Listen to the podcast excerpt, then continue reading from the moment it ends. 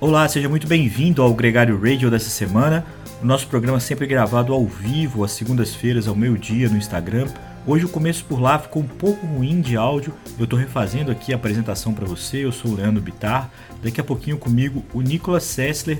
A gente vai aproveitar o segundo dia de descanso, o primeiro efetivo para descansar no Giro de Itália, depois de nove etapas, para fazer uma análise do que, que rolou nessa prova, a disputa pelas camisas e principalmente quem está fora da briga, um pouco do cenário das provas, das últimas etapas. Teve etapa de montanha, teve etapa de sprint, teve etapa com as fugas, enfim, muita coisa legal rolando. Esse não é nosso único assunto da semana. A gente também vai falar sobre o PAN de ciclismo que rolou em San Juan, a participação brasileira por lá. Tem também um pouco de tudo que foi notícia essa semana no ciclismo mundial, nesse programa que é apresentado pela Chicon, uma marca italiana de produtos de ciclismo, representada aqui no Brasil pela Gravitar, eles são parceiros aqui na apresentação semanal desse programa. Fique ligado na Gravitar, siga eles e fique também de olho de tudo que é novidade da Chico. Então, sem mais delongas, vamos colocar o Nicolas Sessler na área e começar a girar no Gregário Radio.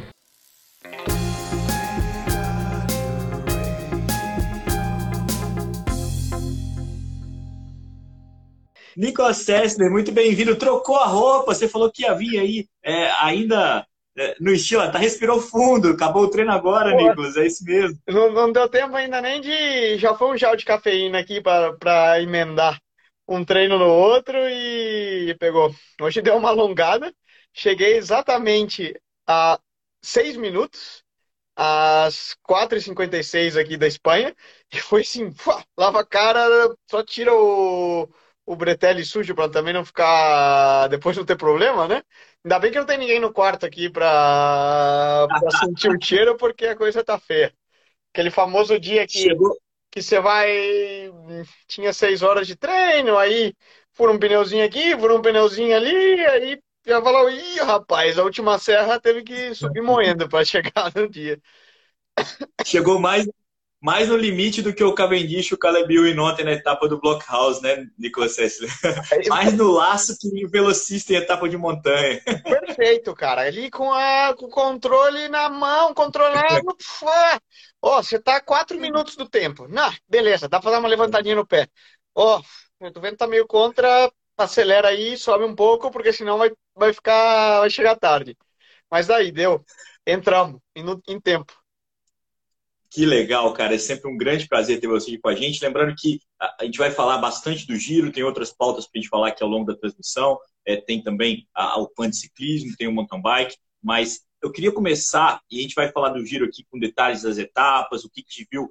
o nosso último encontro tinha só a, as experiências, as três primeiras etapas na Hungria, né? Então, desde o Monte Etna, a gente tem é, acompanhar aqui, atualizar o nosso parceiro, que tá, a galera que está com a gente mas é, eu queria começar com o líder, o Malha Rosa, que tem me chamado muita atenção é, no dia após dia, e desde o Monte Etna, quando ele pegou a liderança, o espanhol Juan Pedro Lopes, da equipe Trek, ele defendeu essa camisa na etapa de domingo, né, nessa última etapa, que era uma das etapas rainha da competição, por final do Blockhouse, defendeu ele bravamente. Em algum momento, se, ô, Nicolas, agora na transmissão da The Sports eu chamo o Sidney White de Nicolas, e agora aqui eu já estava mandando um Sidney, é, é uma troca constante aí de parceiros de transmissão, mas no, no, em algum momento da, da etapa de ontem e, e, ao longo desses dias, o, o, o, Lopes me lembra, me lembra um pouco o Volkler, assim, porque ele é meio espalhafatoso na bicicleta, ele é, ele é marrento, ele é brincalhão, inclusive deu uma deslizada grande na etapa de ontem, que ele jogou uma caramanhola no Sanumen, pediu desculpa, falou que perdeu a cabeça, porque o Sanumen é, empurrou ele, enfim.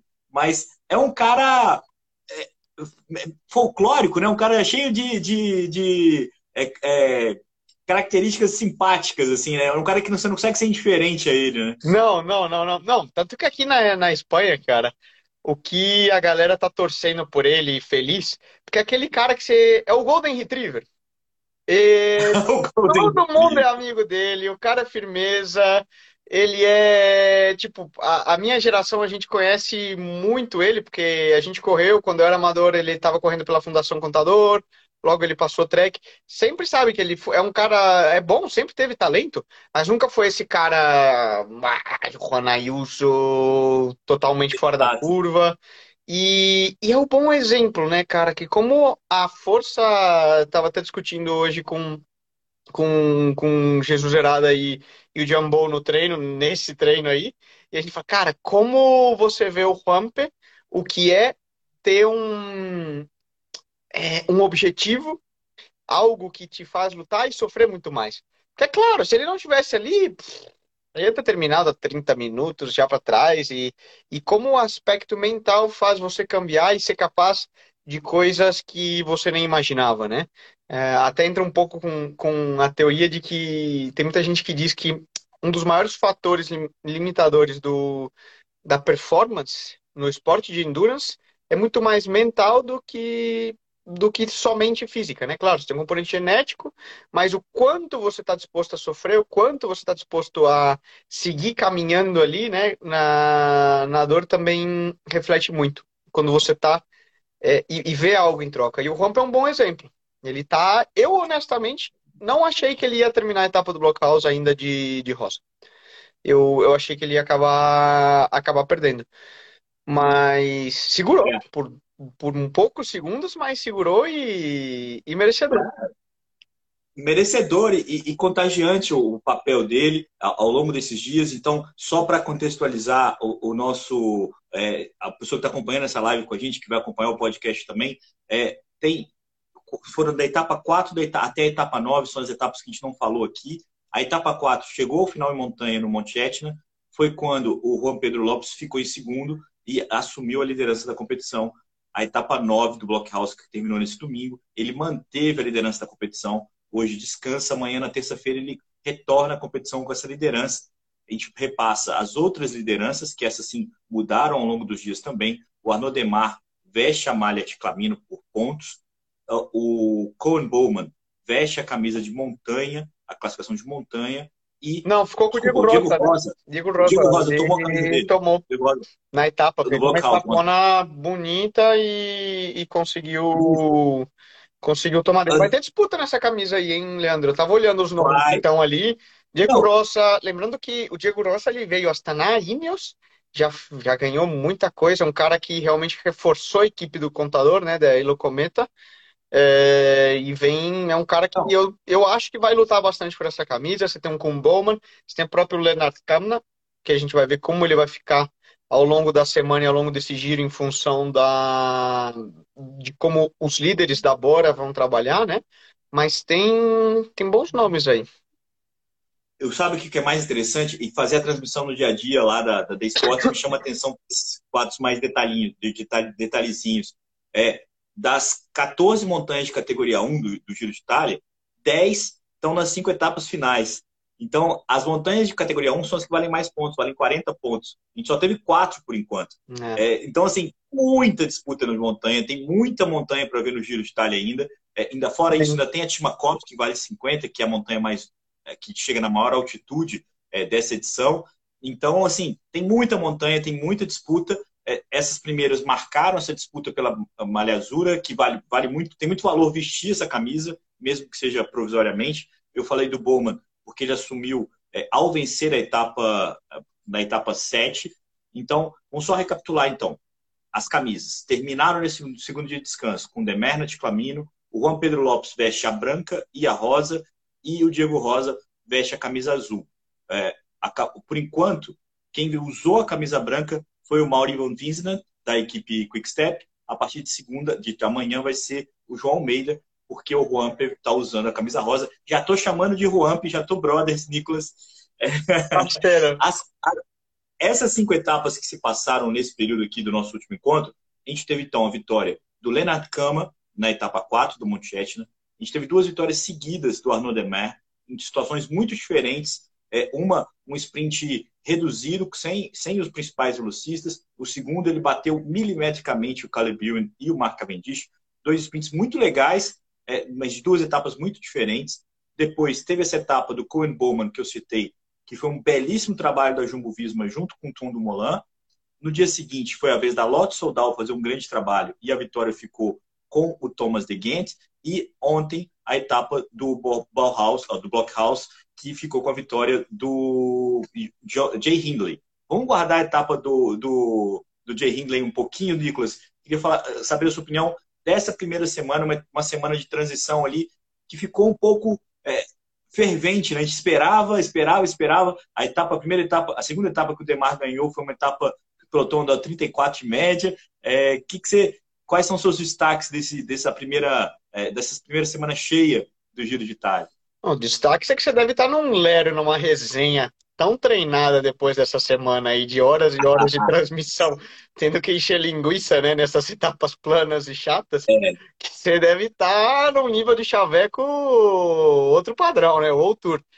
Mas já, realmente. Já, eu acho assim, já chamo é, já chamo os ciclistas da Drone Hopper pelo nome do meio, né? Que os caras já estão na, na, fuga todo dia. Os drones do, do Gianni Savio, né? Na fuga. É. O...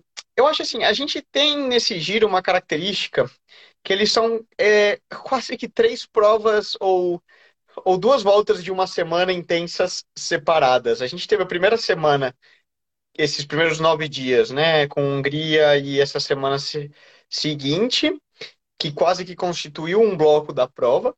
A gente vai ter essa segunda semana, que sinto dizer, porém, deve ser meio morna, porque não tem muito o que fazer, tem mais uma chegada, tem um pouco de terreno rompe-pernas, a Trek vai querer manter a camisa como for. Então a gente pode esperar que chegue fugas, sim, mas talvez não ainda chacoalhar muito geral. É possível que o, que o Juanpe leve essa camisa aí até o próximo final de semana. E logo, como você mencionou anteriormente, a última semana que vai ser hum, é, cereja do bolo, e aí, mais que cereja do bolo, vai ser a massa boa mesmo, né? Que, que constitui outra. Então, muita gente vai. Deu uma apertada. O, as últimas três etapas do final de semana foram intensas para todo mundo no pelotão. Aí eu posso, depois a gente vai discutir aquela história de como se faz uma fuga e como que é uma corrida de bicicleta já mudou o cenário, já deu para entender o que que é quando o pessoal vai fugas o dia inteiro. E isso a conta bem, eles vão vão pagar por isso. Então eu espero que essa semana seja um pouco mais de transição, muita gente tentando recuperar e logo a última mais forte. Análise da primeira semana, que era o que seria esperado. É... A gente tem um claro favorito de quem vai ganhar o giro? Não. Tem aí ainda, diria que cinco ou seis nomes que foram os que chegaram na etapa do Lockhouse na frente. E você tem muita gente que ainda vai lutar por um top 10. E tem boas é, possibilidades. O que a gente já viu é quem é carta fora do baralho, né? Entre bombos e tal. O minha aposta, é claro, né? Que eu gorei no começo da semana. O outro Lopes, né? O Miguel Angel Lopes da Astana. Já no começo, assim que pôs o pé na Itália, já tá fora. Hum, desculpa. já agorei o Todo mundo tem que ouvir agora o podcast que a gente fez do pré-giro para saber quais são os outros nomes secundários que você citou ali, para saber o, desandar, o desenrolar da história. Só lembrando aqui que o, o, o Nicolas Sessler apontou o Miguel Angel Lopes como principal escalador dessa disputa e o Miguel Angel Lopes abandonou ainda no começo da competição. É, a gente brinca aqui que o, que o Nicolas Sessler é um pé frio quando ele escolhe os favoritos dele. Mas não foi só ele, né? Aqui o pessoal comentando do Simon Yates, comentando também é, é, o Tom do Molan e o Tobias Foss, que eram os nomes da Jumbo Visma para geral. É, tem a, o Kelderman, que também é, é, tem a manha de, de arrumar uma encrenca e, e, conseguiu arrumar agora na etapa 9. Alguns nomes que já ficaram mais distantes. Né? A gente sempre fica com medo de falar, puta, tá fora, não tem chance, porque sempre tem uma, uma possibilidade de reverter. Mas alguns nomes já mostram que não estão andando junto com com os principais, né, Nicolas? Sim, você tem ali três caras que claramente se mostraram superiores é, ao longo da, da prova, que é Carapaz, esperado, Bardet, esperado, vinha em boa forma, Mikel Landa, que se abraçou um pouco com o chão aí uma vez ou outra, quem reparar na etapa de ontem, ele estava com as sapatilhas trocadas, porque ele tomou um tombo, teve que trocar de sapatilha e tudo. Então, uma curiosidade, né? A gente pergunta como funciona, no carro, a gente sempre tem tudo praticamente que você pode imaginar, sapatilha reserva, todo tipo de roupa, desde roupa de frio, você nunca sabe o que pode acontecer, você sempre deixa ali. O Landa, então, é outro que se mostrou muito bem. Pelho Bilbao também tinha caído, mas estava ali mostrando uma Bahrein forte. Perdeu muito, é. E, e depois, para mim, quem surpreendeu um pouco foi a Bora. Eu não esperava a Bora que ia estar tão forte com o Jay Hidland, o Bushman e também, né, tem uma equipe muito boa. João Almeida tá aí, mas talvez um, é. um pontinho abaixo uh, desses, desses daí. Logo, quem foi surpresa para mim, realmente, uh, Simon Yates. Eu não esperava que ele fosse explodir tão cedo. Agora, tem um componente que, que eu já chamei a atenção outras vezes e muita gente não, não considera. Mas, claramente, Simon Yates é um cara muito alérgico. E ele mesmo falou depois na entrevista é, que eu escutei dele, falou, é, eu acho que o giro para mim nunca meio que vou virar a página porque não, não funciona. O que acontece é a época do giro é uma época de primavera. E quem é alérgico ao pólen, flores e essas coisas, sofre muito com isso. E você vê claramente, ele tinha caído já no Etna, meio que salvou o dia. Depois, ao longo da semana, você vê que ele foi passando, passando, passando. E você tem justamente isso, de ter performances muito boas a dias que você é imprestável quando você está com as rinites e alergias atacadas. E, e o Yates é, foi claramente. Eu acho que muita gente depositava muita expectativa no Yates, ainda mais depois do que ele fez no contrarrelógio de início.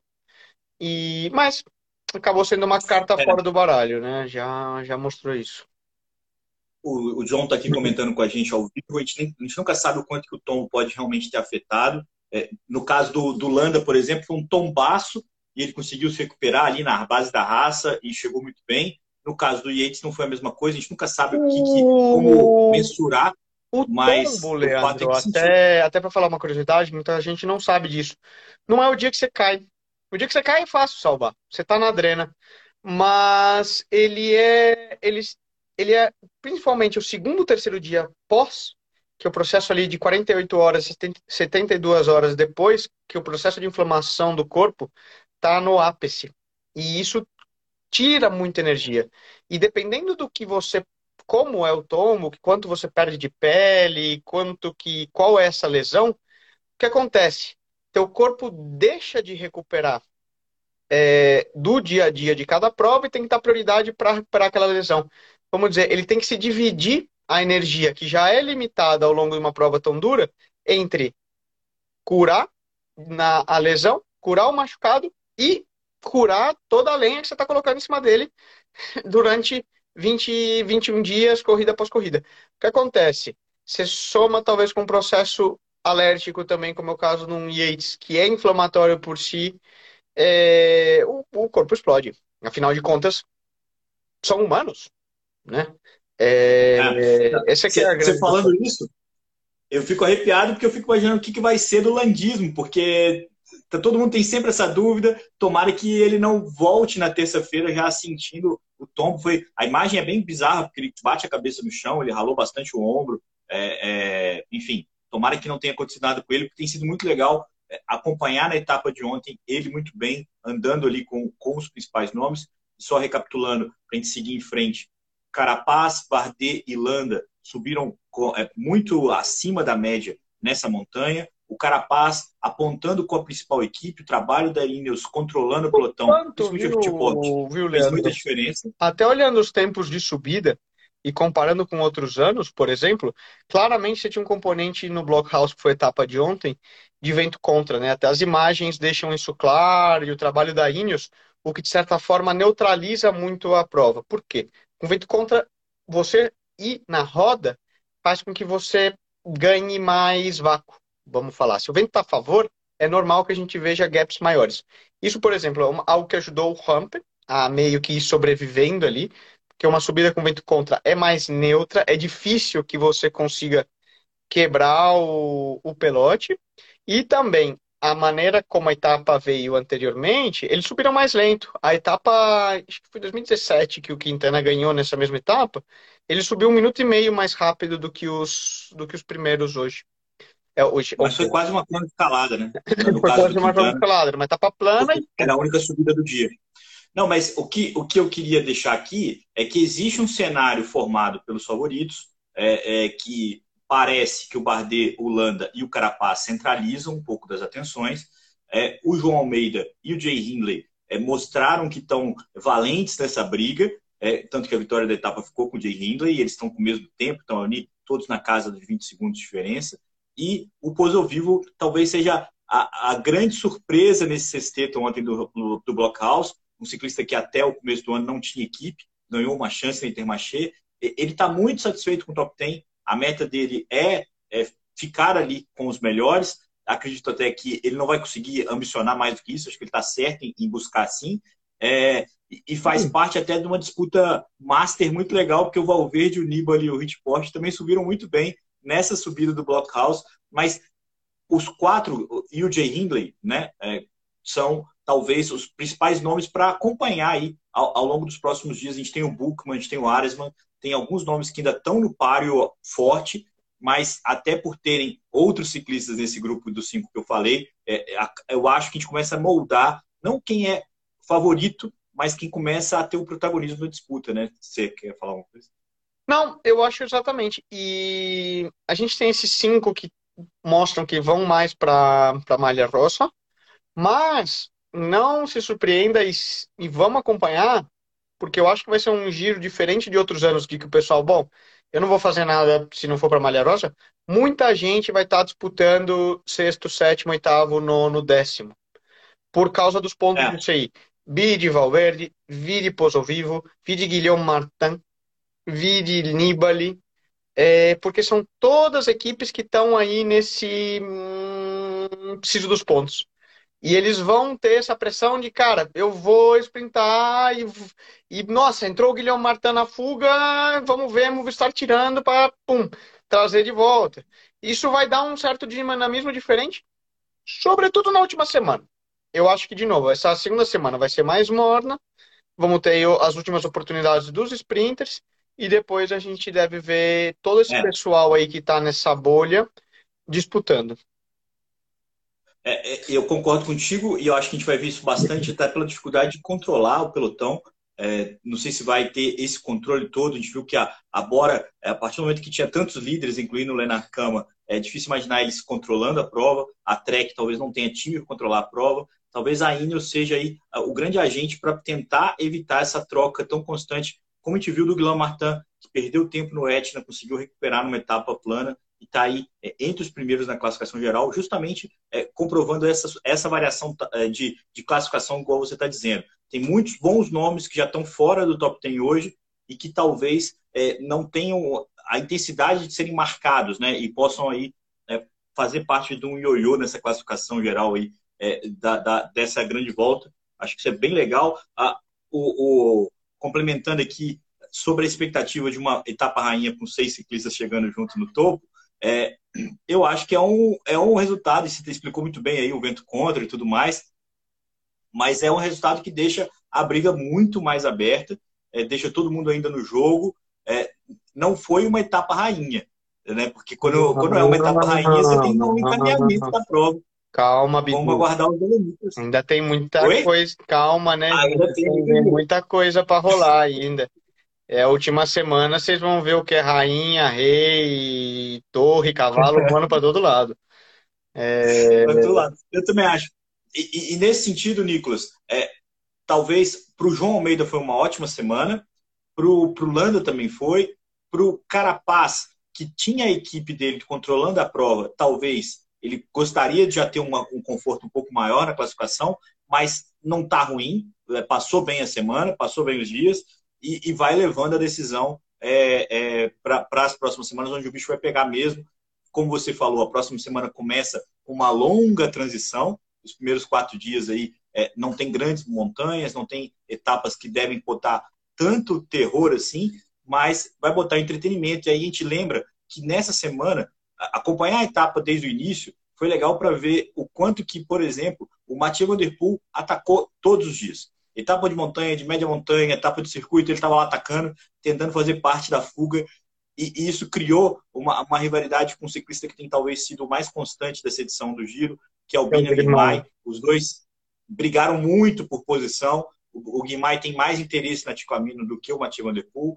É, e essa é uma disputa que tem sido interessante acompanhar. Acho que a gente vai ver bastante disso nessa próxima semana. E os velocistas que resistiram ao Blockhouse, vão largar amanhã é, na esperança também de, de, novos bons resultados. O Caleb que ainda não entregou uma vitória de etapa, o Demarque entregou duas, o Cavendish que entregou uma, perdeu o Morkov.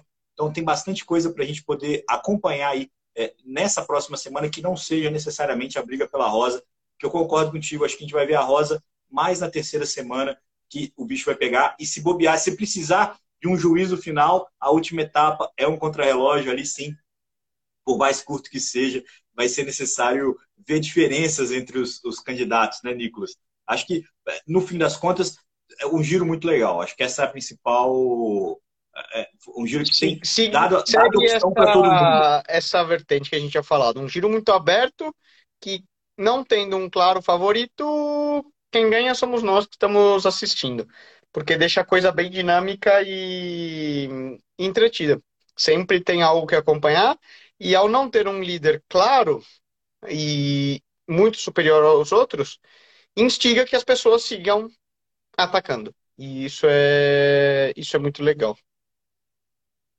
É, aqui o Gui está falando que na, agora, nessa segunda semana, alguns dos ciclistas que já tomaram tempo podem tentar recuperar, porque contando que os favoritos não vão se esforçar tanto, é, é, é uma possibilidade, é um cenário real, é mas eu acho que não vai ser uma coisa assim.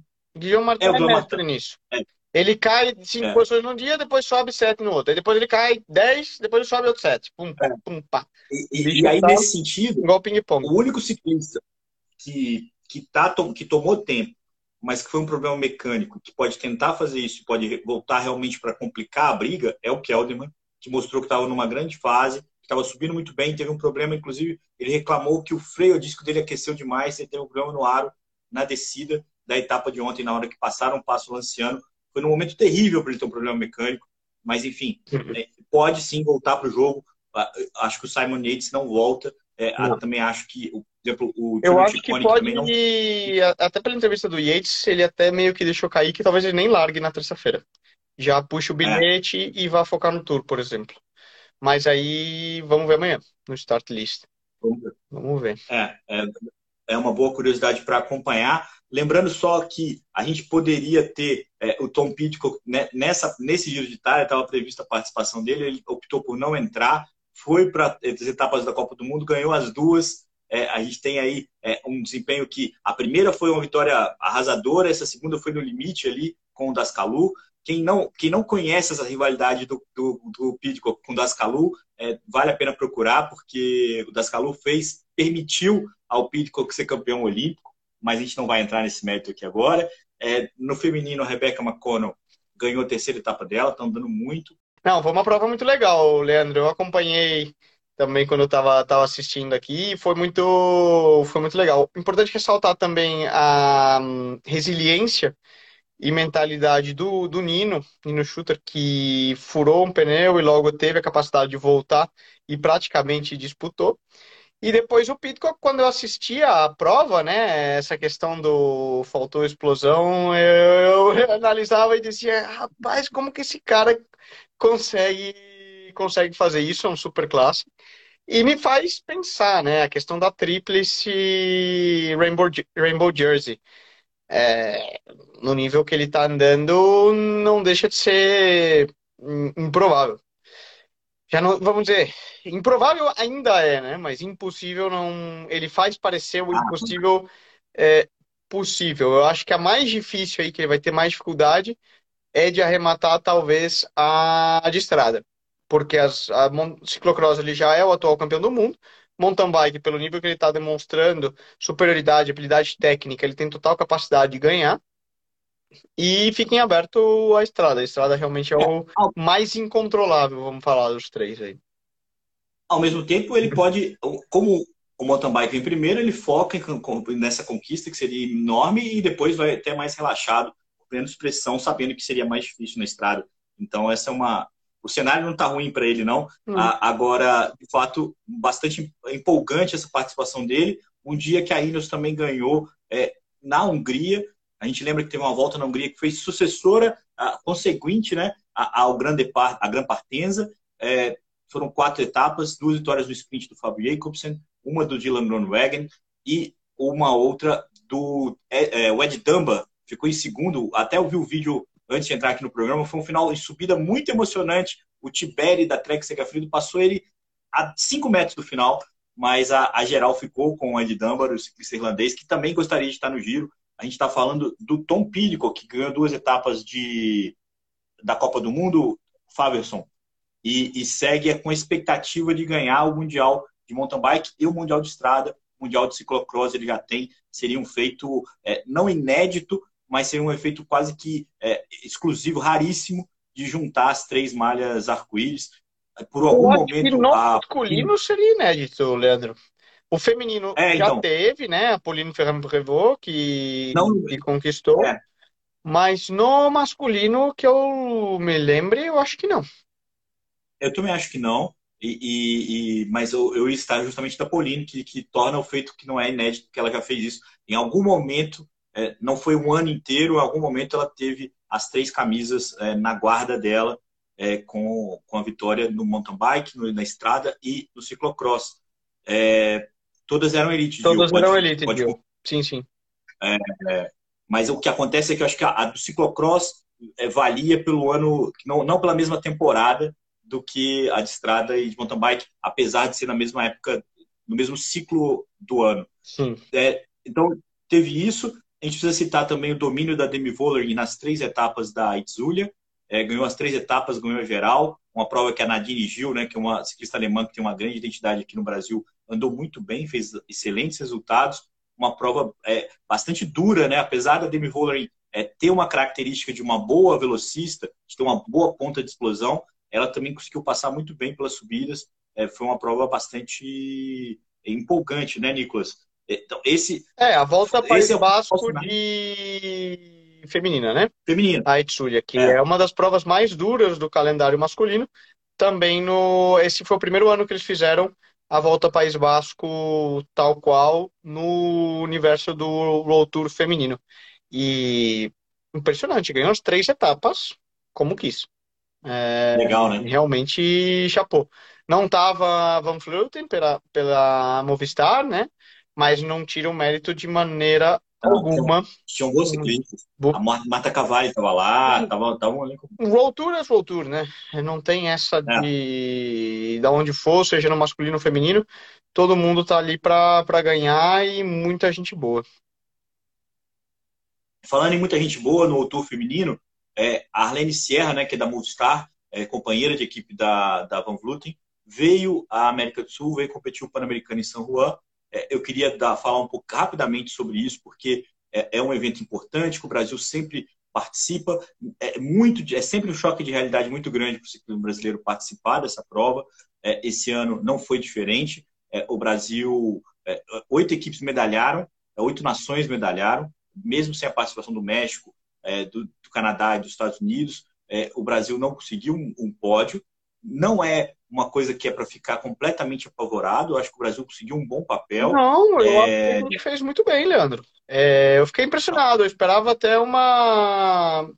Não esperava que a gente ia ter um top 5 no masculino, tanto no contrarrelógio como na estrada. Não esperava o resultado Não. da própria Tota, me surpreendeu muito fazendo sexto na Elite. Se você for considerar a segunda sub-23, né? Seria um pódio. Lembrando que sub-23 no feminino não é uma categoria oficial. No caso do Pan-Americano, então né? não, é, não teve pódio para Tota. Mas eu fiquei muito impressionado, fiquei feliz, assim, orgulhoso da, da participação que o pessoal fez por lá. Eu acho que é, é esse o sentimento, Nicolas, porque você vê algumas coisas fazendo sentido. O próprio Pedro Leme, que foi é, sexto é, no, na estrada e sétimo na Crono Sub-23, a equipe trabalhou coletivamente. Os três garotos chegaram no pelotão principal, então, quer dizer, não tomaram um sarrafo, estavam ali na disputa, eram bons nomes. É, o ciclista que, que ganhou, fugiu o nome dele, o colombiano, já tem contrato com a equipe europeia. Então, assim, né? É, é, foi um ótimo ótimo start list. Na, na crono masculina, o Lauro Xamã ficou em quarto. O campeão foi o Rodrigo Contreras, que é um ciclista que já rodou por Etix, por Astana, e agora voltou para a Colômbia. O próprio Walter Vargas, que é o cara que dominou. Então, assim, a gente tem boas análises do que foi a participação brasileira. É, a gente teve, por exemplo, a ausência da Ana Polegatti, que, que testou Covid é, antes de embarcar, não foi para a prova, mas foi uma boa delegação, foram, foram, foi um trabalho coeso. eu acho que e, mérito, mas... Leandro, destacar do próprio da gente voltar a ter um dirigente. É, não que a gente não tivesse antes, mas a gente voltou a ter o Silvestre por trás da, da seleção e você vê isso na maneira que as meninas correram, na maneira que os meninos correram, como um bloco. É, e isso foi uma das coisas, eu até troquei mensagem no Instagram com a Tota, muito brevemente, mas ela falou que ficou muito orgulhosa da maneira que elas correram, sobretudo, como uma equipe de verdade. Isso, para o atleta, eu falo aí de primeira mão, é muito legal quando você, como equipe, consegue colocar e não é aquela coisa individual e cada um meio correndo na sua. Por, né, por conta própria. E é bom ver isso. E é a maneira que a gente tem de renascer, incentivar e, e, que o ciclismo brasileiro volte a ser volte a ser grande. Porque a gente tem qualidade técnica, a gente tem talento para bater de igual para igual. Tá aí o, o, os resultados mostram isso, né? Com o André Gori é. e o Indinho no, no masculino, mas destacar o trabalho de toda a equipe, de novo, porque a gente só vê os dois ali no top 10, né? E nossa, só os dois, mas eu tenho certeza que houve um trabalho de todos os outros que estavam por ali. É, o mesmo vale para o feminino, né? E, e isso, vale. para o futuro, é importante. Então, acho que esse, esse é o principal ponto. É, você vê a seleção trabalhando coletivamente, você vê a seleção chegando junto é, no pelotão principal. É, você vai para um sprint e fica em sexto, você não é um resultado ruim. É, é, é um resultado que, pô, quem ganhou foi a Arlene Sierra, né? Tipo, para começo de conversa. É uma você que está num outro nível mas em relação ao resultado, em relação às medalhas, se você for olhar a, a, a tábua de classificação, né, o quadro de medalhas, você vai ver lá o Equador, você vai ver a Venezuela, você vê o Uruguai, você vê o Paraguai, você vê nações que o Brasil deveria é, ter o brilho de falar, não, peraí, a gente tem que bater de frente com esses caras, a gente tem que sair da prova com uma medalha. Mas é, é sempre muito difícil. O Brasil não é um país que dominava o PAN e, e depois de um tempo passou a ser coadjuvante. Brasil sempre brigou muito por essas medalhas. Então, é, é, é, é raro, tem que valorizar. E, e, o mais legal é que a participação do, do, Brasil nessa, nesse PAN pareceu uma participação mais coesa e com resultados mais constantes. Assim. Foi muito bacana os, os garotos da Sub-23 chegando os três no grupo principal. É claro que o Pedro era o sprinter, o Vitor falou que trabalhou na fuga, foi alcançado no final da prova, um tempão escapado sozinho. Então, quer dizer, teve uma dinâmica legal, teve uma participação é, bacana e que espera que prospere, né? que tenha uma sequência e que a gente possa ver uma evolução disso. Porque, assim, eu, eu acho, e eu acho que nem, nem eles, nem o Silvestre, nem você, nem eu, pode se contentar em sair de um PAN sem medalha, é, um PAN que o Uruguai medalhou, o Paraguai medalhou, o Equador medalhou. Mas quando você pega e olha que o Brasil é, hoje é o 13 terceiro no ranking é, o CI América, você reconhece o, o que a gente tem feito. o que a gente tem feito hoje é isso. Então, a gente quer mudar esse cenário. Eu acho que a gente deu um passo bem legal nessa participação em São Juan, Nicolas. Exato. Eu acho que a gente tem que também entender que os, os gols, né, os objetivos devem ser realistas e progressivos, né? Você não pode querer sair é, da cova e, e ir direto para o topo, né? Se a gente considerar que a gente não tem provas do CI no Brasil há quantos anos e o cenário do ciclismo de estrada brasileiro, você não pode querer também já achar que não ter medalhas é uma má participação, né? Você tem que colocar os objetivos de uma maneira gradativa. É isso aí. É, eu acho que essa é a mensagem, acho que essa é a principal mensagem que a gente tem que passar, que, que um bom trabalho vai gerar bons frutos a gente tem uma geração que merece o nosso esforço, uma galera que já está indo correr na Europa, já está indo é, buscar uma evolução é, e que está buscando bons resultados, precisa de apoio, precisa de suporte e que precisa de cobertura também. É por isso que a gente está contando sobre eles aqui. Recomendo, inclusive, o País do Ciclismo fez uma série de postagens no Instagram que detalham esses eventos, então vale a pena visitar lá para saber um pouco melhor como foi. Todos os brasileiros, que aqui a gente só citou alguns deles, tem também os nomes dos vencedores é, a Argentina salvou a, a, o ouro ali na última prova, na prova da elite masculina, que o Contreras, um Contreras de sobrenome charado colombiano do contrarrelógio, é, ganhou a prova, o Emiliano Contreras ganhou a prova de estrada masculina. E, e, e me despedir, Nicolas, mandando um grande abraço para você, uma ótima semana. Lembrar que a partir de amanhã a gente volta com a cobertura do The Sports, do Giro, todas as etapas, desde a largada, desde antes da largada, a gente vê a bandeirada, vê pelotão largando de bandeira, literalmente, que era uma expressão que a gente só ouvia, agora a gente assiste. É, eu e Sidney White, convidar todo mundo para assistir conosco as etapas. É, é uma pena que você não está com a gente, é sempre uma falta, é ser sempre lembrado por lá.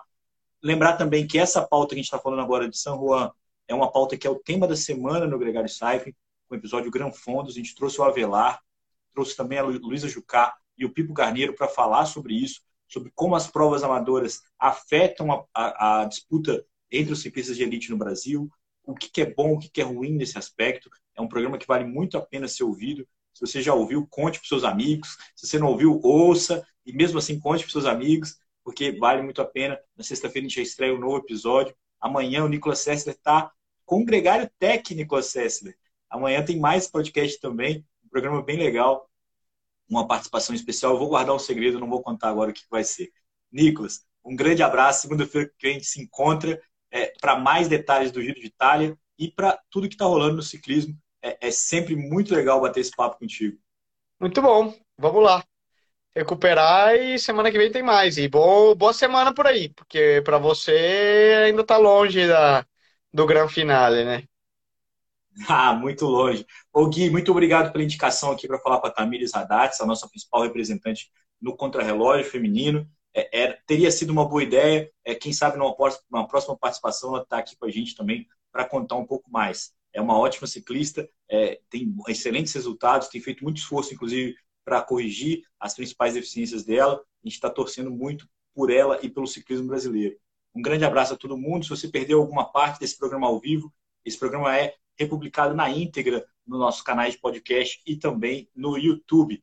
Um abração e até a próxima segunda com mais um Gregário Radio.